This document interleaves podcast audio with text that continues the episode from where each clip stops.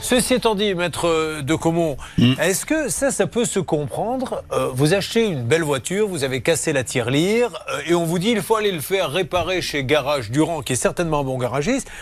Mais vous vous dites non, moi je préfère que ça soit la marque pour que sur mon Mm. carnet d'entretien, on voit bien le jour de la revente qu'elle a toujours été entretenue là. Est-ce qu'on a le droit de refuser ça à son assurance On n'a pas le droit de le refuser, c'est ce que systématiquement je fais moi aussi, je peux vous le dire. Mais vous êtes un rebelle, vous. Oui, oui voilà, fondamentalement. Ah non, mais c'est l'attention. Non seulement je travaille à l'instinct, mais. euh, C'est un voyou, hein. Euh, c'est, c'est les... Alors. Non, c'est un choix que sont obligées de laisser toutes les assurances. C'est-à-dire qu'elles vous disent, soit vous passez par d'autres garages agréés, il y a un réseau de garages ouais. agréés, ça peut être des concessionnaires de la marque. D'accord. Hein, mais pas toujours. Mais que, quelles sont les conséquences si on refuse aucune Aucune, simplement, ils ne payent pas d'avance. directement D'accord. d'avance. Bon. Vous devez avancer les frais et ils vous remboursent après.